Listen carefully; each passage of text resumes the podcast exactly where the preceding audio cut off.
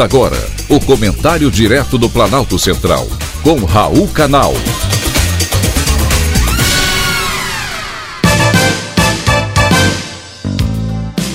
Queridos ouvintes e atentos escutantes. Assunto de hoje: ativismo judicial. O termo da moda hoje é justamente esse: ativismo judicial. Ou seja, a interferência do Poder Judiciário nos demais poderes da República.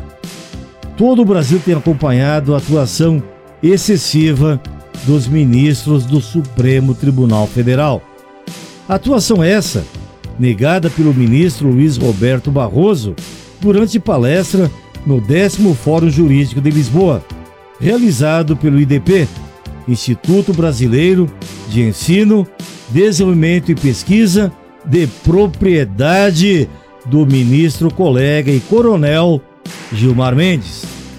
Num Estado democrático de direito, é de suma importância o equilíbrio entre os poderes, de maneira em que nenhum se destaque em relação ao outro, nem interfira nas decisões do outro, o que não tem acontecido ultimamente no nosso país.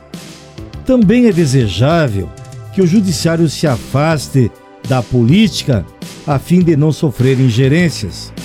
A separação entre direito e política é essencial no Estado constitucional, democrático e de direito.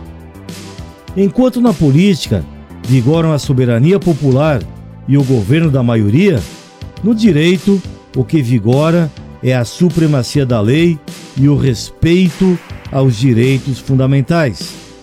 Nos últimos três anos, o Judiciário tem ultrapassado todos os limites do Estado constitucional de direito e democrático. Atua como legislativo, caçando mandatos parlamentares, e no executivo, desautorizando o presidente da República. Por isso, não é de se admirar que os brasileiros veem com maus olhos a nossa Suprema Corte Recente pesquisa, Poder Data, mostra que 41% da população avaliam o trabalho do Supremo Tribunal Federal como ruim ou péssimo.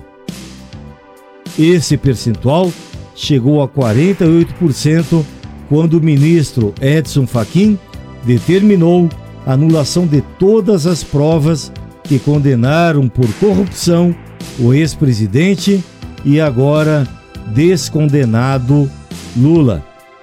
A situação chegou a tal ponto que o Senado Federal decidiu por realizar uma audiência pública para discutir o ativismo judicial da Corte. Para isso, convidou os ministros Luiz Roberto Barroso e Alexandre de Moraes do Supremo Tribunal Federal. Os senadores querem satisfações quanto às ações de seus membros que têm configurado invasão de competências contra os outros poderes da República.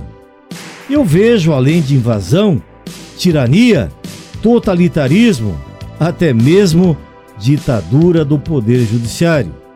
Porém, é apenas um convite e os ministros só irão comparecer se assim o desejarem. Porém, o Senado está dando oportunidade para que os ministros do Supremo Tribunal Federal tenham a humildade e a elegância de se explicarem para o Brasil. Eu pagarei para ver. Foi um privilégio ter conversado com você.